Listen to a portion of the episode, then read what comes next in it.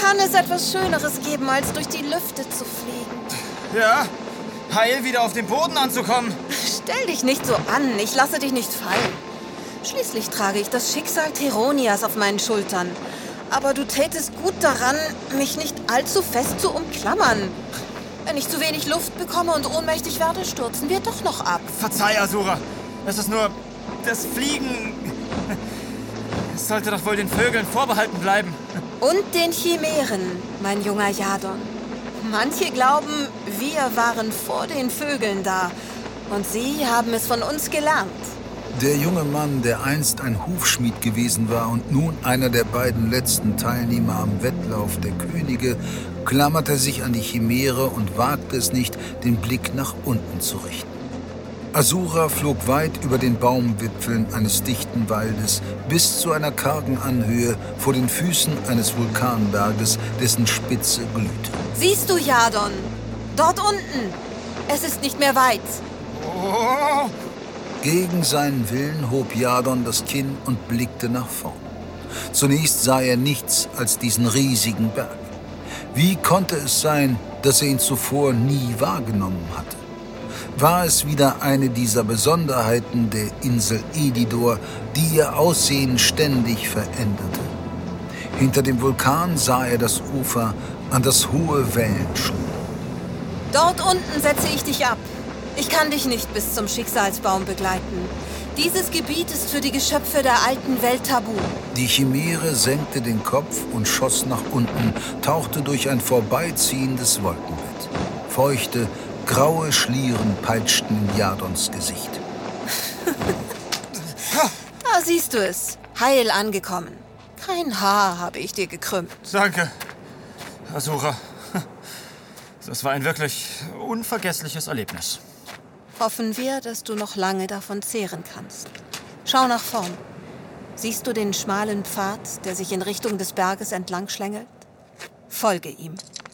Bis nach oben. Er wird dich unweigerlich zum Schicksalsbaum führen.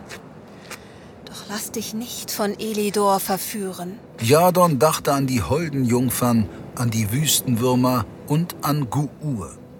Diese Insel hatte sich ihm bereits offenbart und er kannte ihre Kraft, im Entsetzlichen wie im scheinbar Schön. Was wirst du nun tun, wenn du mich nicht begleiten kannst?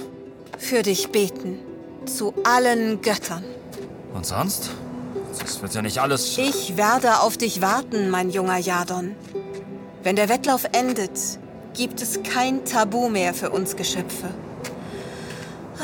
Und wenn der Falsche den Wettlauf gewinnt, gibt es für uns gar nichts mehr. Wenn Turon die Königswürde erhält, ist das Ende gekommen. Ich werde dich nicht enttäuschen, Asura. Es geht nicht um mich, sondern um uns alle. Vertrau auf die Kraft, die dir innewohnt. Du hast die Magie deiner Mutter in dir und den Schutz Elidors auf deiner Haut. Vertrau auf diese Kräfte. Das werde ich. Ähm, Asura. Vor seinem Tod sagte Adalgiso, dass ich nun sichtbar bin. Dass ich leuchte, weil ich einen Thronanwärter bezwungen habe. So ist es. Bedeutet das, dass Turon mich sehen kann? Dass er weiß, wo ich bin? So ist es für wahr. Ich wünschte, es wäre nicht so. Aber deine Aura führt ihn geradewegs zum Schicksalsbaum. Und Turon ist schnell. Weißt du, wo er gerade ist? Er ist nah. Viel zu nah. Deshalb geh jetzt. Die Zeit ist reif. Das goldene Blatt wird erscheinen und es wird den neuen König bestimmen. Den Sieger des Wettlaufs. Teronia braucht einen neuen König. Thronanwärter aus allen Teilen des Reichs machen sich auf, um am Wettlauf der Könige teilzunehmen.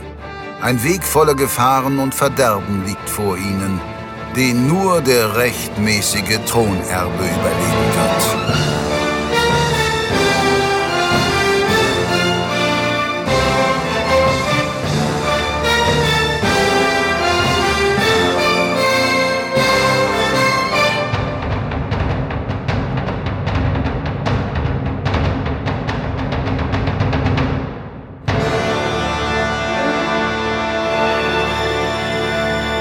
Folge 18 Mit versteinertem Gesicht wandte sich Jadon von der Chimäre ab und betrat den Pfad, der zum Berg führte. Immer wieder fiel sein Blick auf den glühenden Gipfel. Noch nie hatte er einen derart hohen Berg gesehen. Er schritt schnell voran, doch er ließ bei jedem Schritt Vorsicht walten. Stets rechnete er damit, dass sich der Boden unter seinen Füßen auftat und Elidor neue Abscheulichkeiten ausspuckte, die nach seinem Leben trachteten. Doch die Insel blieb erstaunlich ruhig. Der Pfad führte Jadon steil den Berg hinauf.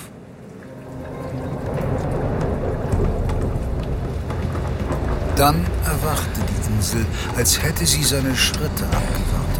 Mit allen Gewalten der Natur warf sie sich ihm entgegen. Geh deinen Weg, junger Jadon. Lass dich durch nichts und niemanden aufhalten. Erfülle dein Schicksal, das Schicksal Theronias. Jadon stemmte sich gegen den tosenden Wind und kämpfte sich Schritt für Schritt voran. Der eisige Regen peitschte ihm ins Gesicht. Mit jedem Schritt wurde es kälter. An seinem Gesicht gefroren Wassertropfen. Faustgroße Hagelkörner versuchten ihn niederzuringen. Der Aufstieg verlangte Jadon alles ab. Die eine Hand am Schwertknauf schützte er mit der anderen die Augen. So kämpfte er sich blindlings voran, trotzte dem Berg. Wie der Blutritter es ihm beigebracht hatte, drängte er die Schmerzen, die auf ihn einbrachen, nach hinten. Hinweg aus seiner Wahrnehmung. Weder die Kälte sollte ihm etwas anhaben, noch die schmetternden Hagelkörner, noch der schneidende Wind, der ihm Eis und Sandkörner in die Augen trieb. Das ist alles, was du drauf hast, Elidor? So begrüßt du deinen Sohn? Ich bin ein Teil von dir. Du kannst mich nicht bezwingen. Ich bin Jadon Al-Karima, Sohn des Herrschers Abidam Al-Karima und deines Kindes Edera Elidoron. Mich wirst du nicht aufhalten. Was sind Trollkuras Namen? Der Sturm legte sich. Es wurde warm, so schnell, dass die Hagelkörner vor Jadons Augen schmolzen, sich in kleinen Rinnsalen sammelten und die Berghänge hinunterliefen. Die Wolken, die den Gipfel verhüllt hatten, brachen auf und ließen Sonnenstrahlen hindurch.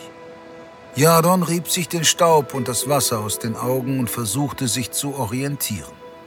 Er war auf dem Weg geblieben, der ihn stets den Berghang nach oben getrieben hatte. Erst jetzt erkannte er, dass er dicht unter der Bergspitze stand, auf einem Plateau. Nein, nicht unter der Spitze. Der eben noch sichtbare Gipfel war verschwunden, als wäre der Berg aufgebrochen und gebe nun sein brodelndes Inneres preis. Jadon blieb stehen. Musste er wirklich hinunter? In den brodelnden Vulkankegel hinein? Der ätzende Geruch von Schwefel drang in seine Nase, brannte in den Lungenflügeln. Und da sah er ihn, den Baum, den Schicksalsbaum, das Ziel des Wettlaufs. Ich habe es geschafft!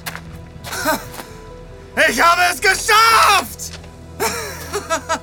Nun gab es kein Halten mehr. Er stürzte sich den Abhang hinunter ins Innere des Vulkankraters auf den blau blühenden Baum zu, der auf einer Halbinsel inmitten brodelnder Lavamassen stand.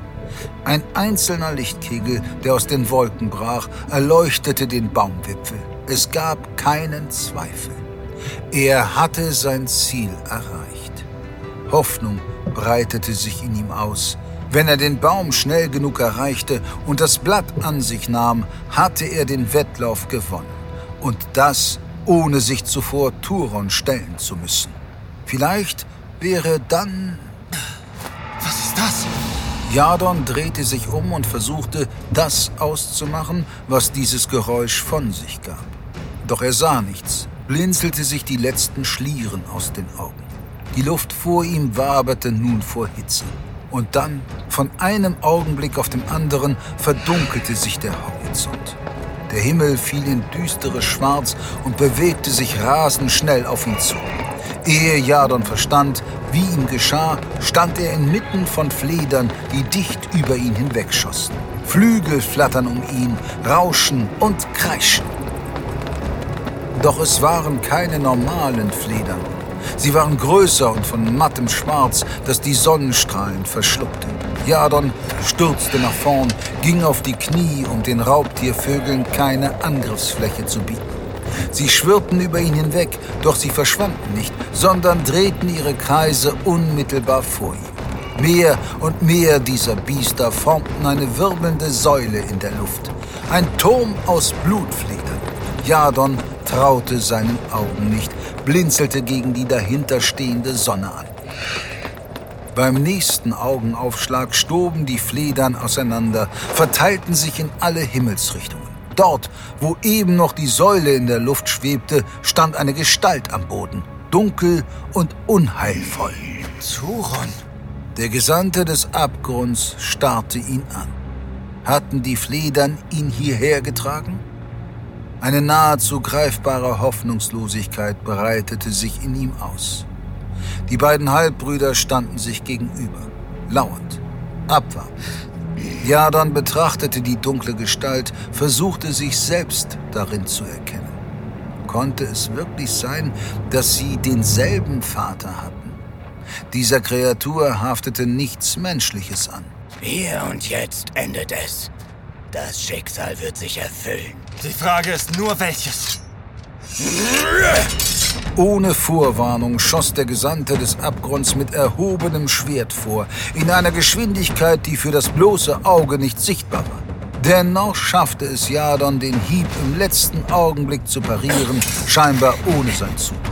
Es fühlte sich seltsam an, als hätte sein Körper ein Eigenleben entwickelt und die Macht über den Verstand übernommen. Es folgten wuchtvolle Hiebe, die Jadon parierte, bis er schließlich zum Gegenangriff ansetzte. Turon fand einen Weg durch Jadons Deckung, schlitzte ihm mit der scharfen Klinge den Oberarm auf, in derselben Bewegung das Bein. Doch Jadons Wunden schlossen sich nach einem einzigen Atemzug wie von Geisterhand. Der Schutz Elidors auf deiner Haut. Was? Jadon fuhr herum und suchte die Umgebung nach Asura ab. Doch er fand die Chimäre nicht. War sie in seinem Kopf? Er verstand es nicht und doch sprach sie zu ihm. Das Wissen erleichterte ihn, während Turon die Klinge über seinen Brustkorb zog und Blut floss, einen Atemzug lang. Jadon war in diesem ungleichen Kampf nicht allein. Und er konnte jede erdenkliche Hilfe gebrauchen. Er ist zu stark. Ich unterliege ihm. Der Gesandte des Abgrunds stürzte sich auf ihn und deckte ihn mit Hieben ein. Furcht ergriff Jadons Herz. Todesangst. Vertrau auf deine Kraft, die Magie, die in dir wohnt. Hör in dich hinein. Lass sie fließen. Ich. Ich kann nicht. Der Berg donnert. Der Vulkan bricht aus. Es war, als hätte sich die Insel gegen alles und jeden verschworen. Aus dem Krater schleuderten Bastaltbrocken und schmetterten herab wie Katapultladungen. Glühend rote, zähflüssige Lava schoss in die Höhe, klatschte auf und rann auf die Kämpfer zu.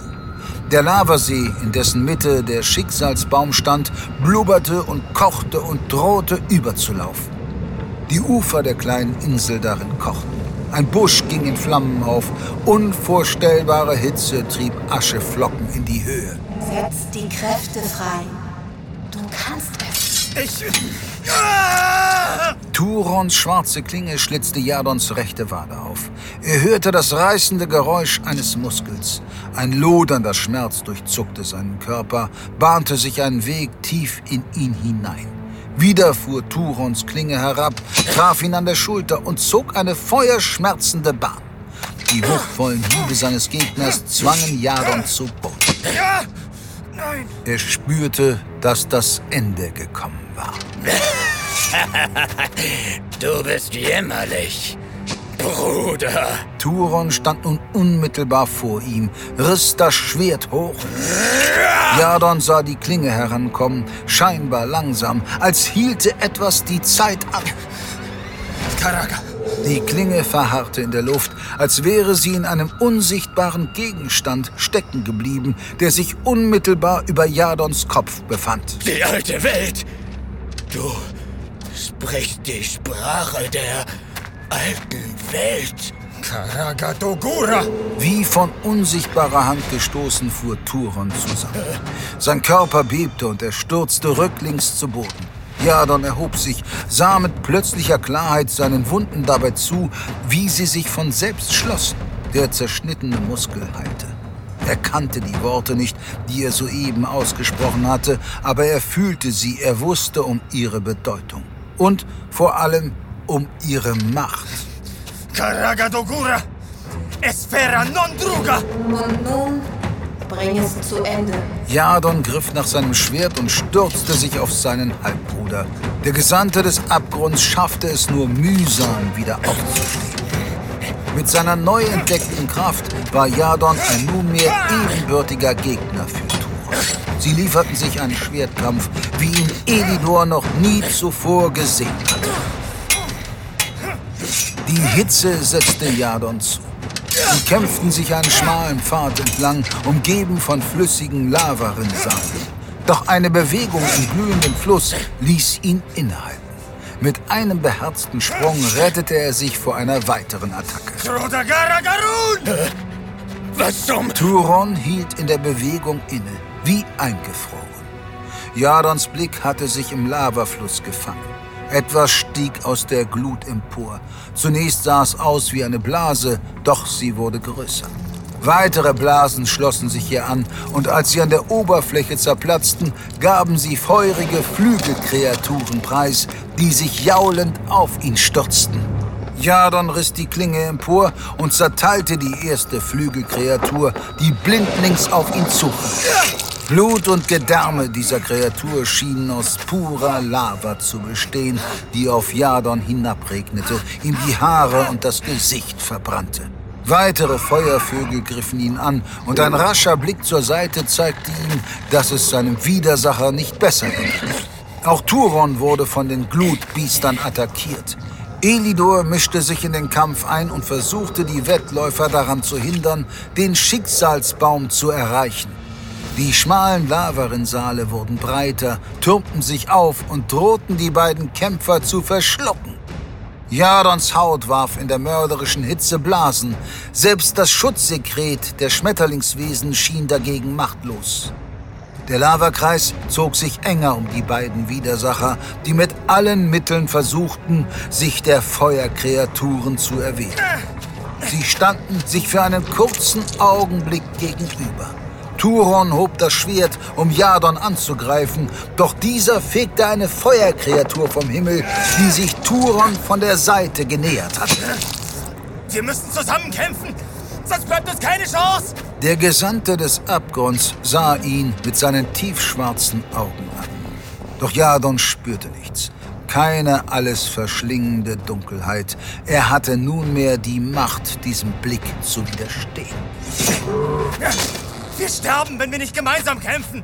Endlich nickte Turon, senkte sein Schwert und stellte sich an Jadons Seite.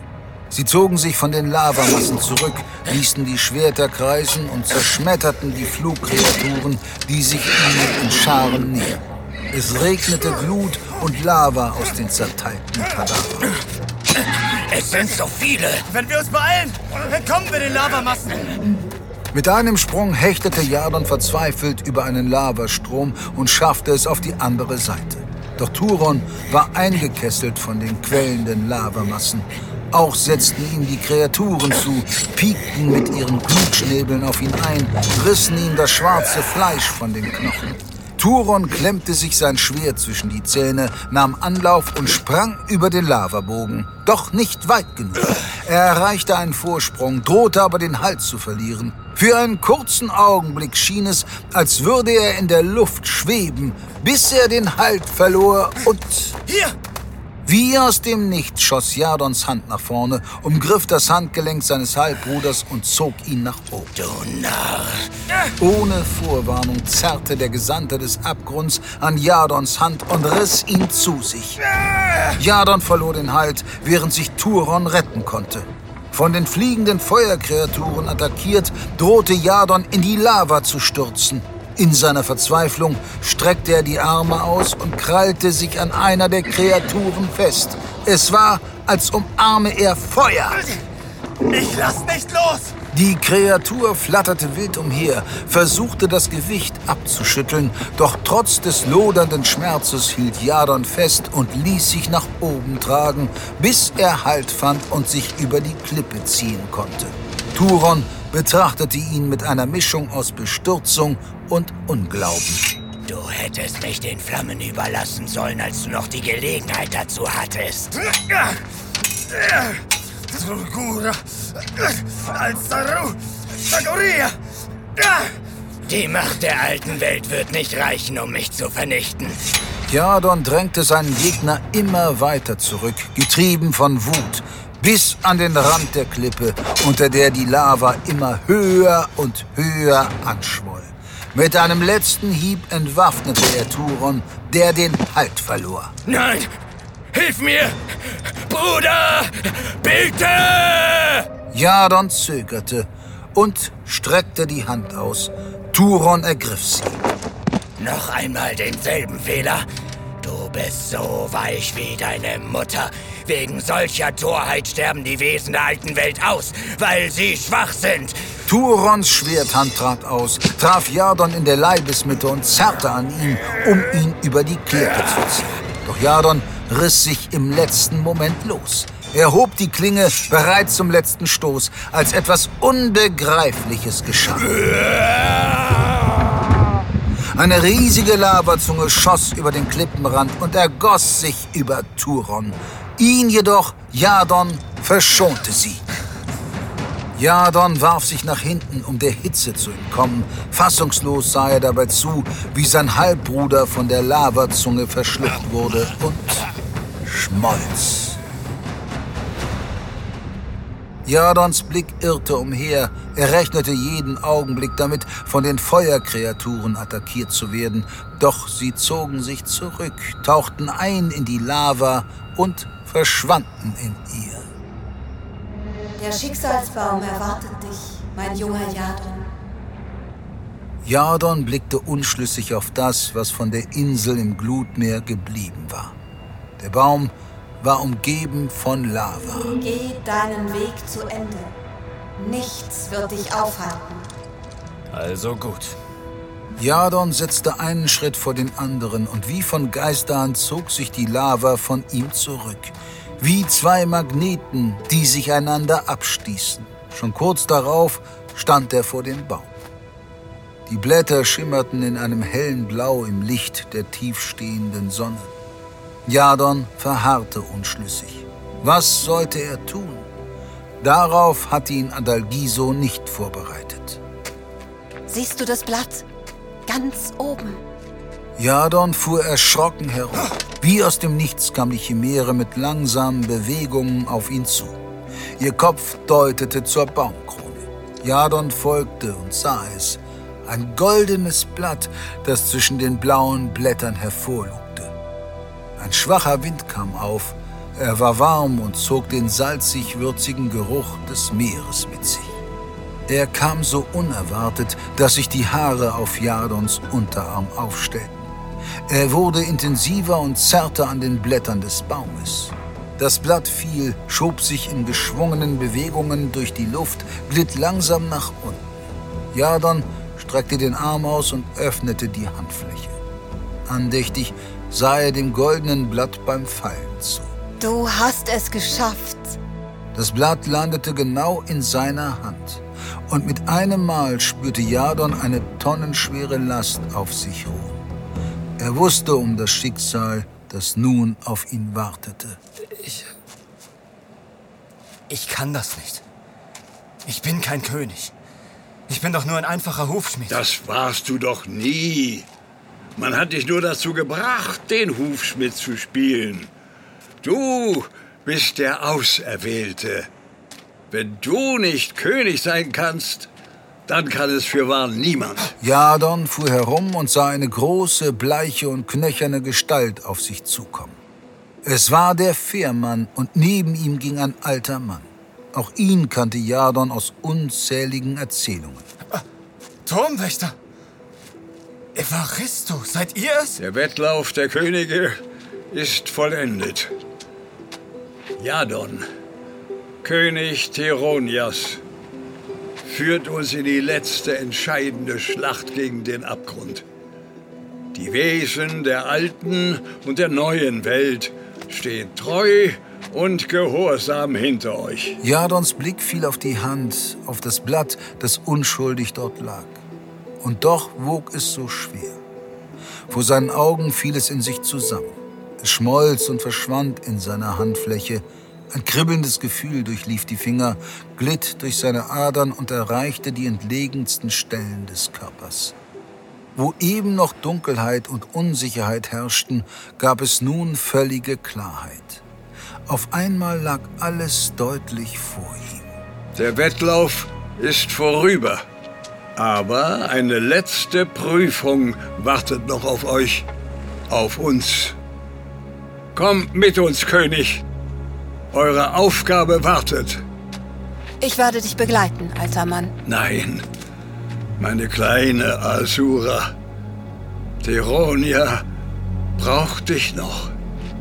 Von dort, wo ich hingehe, werde ich nicht zurückkehren. Ich kenne die Prophezeiung. Und ich werde sie zu verhindern wissen.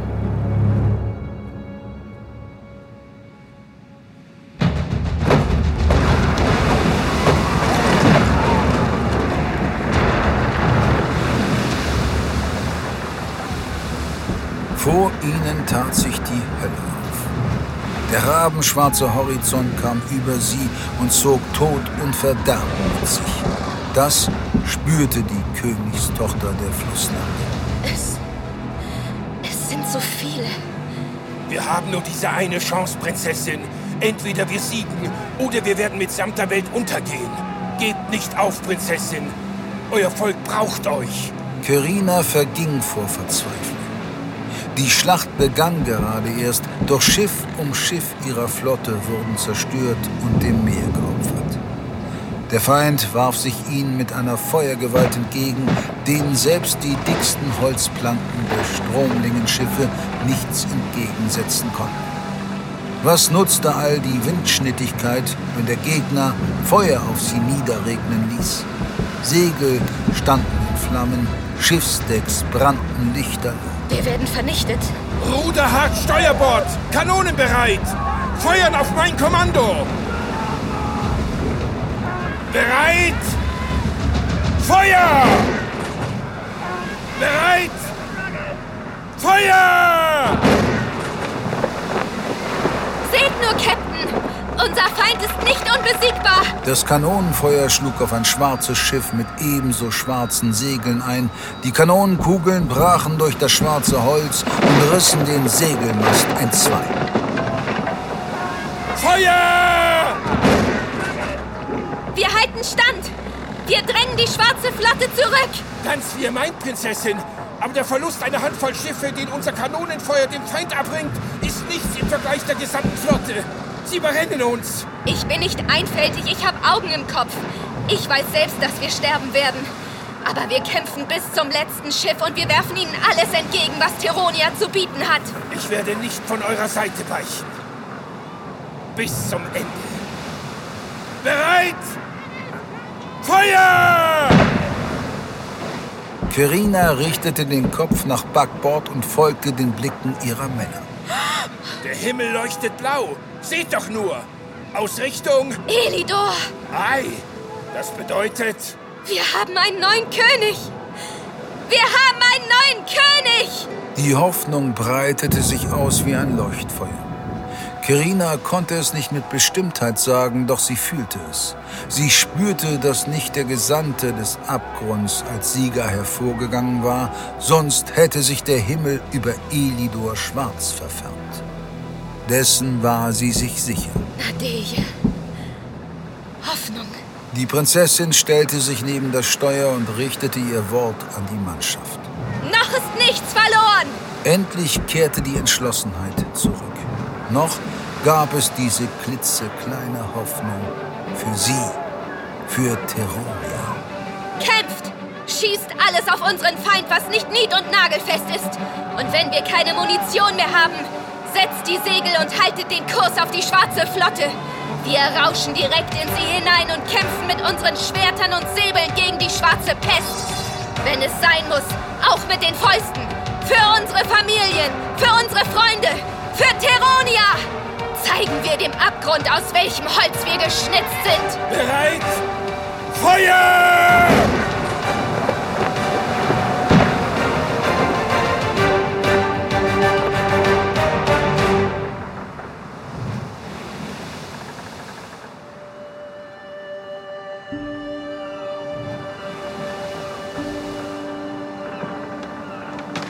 Jadon hatte Elidor verlassen.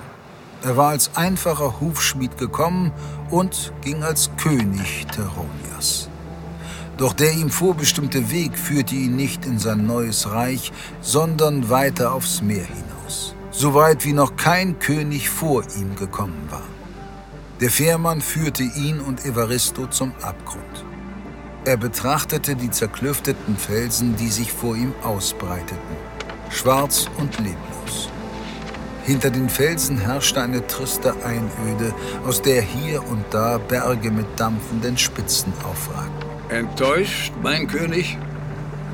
Habt ihr euch den Abgrund anders vorgestellt? Nein, ich. Erspart euch das Lügen.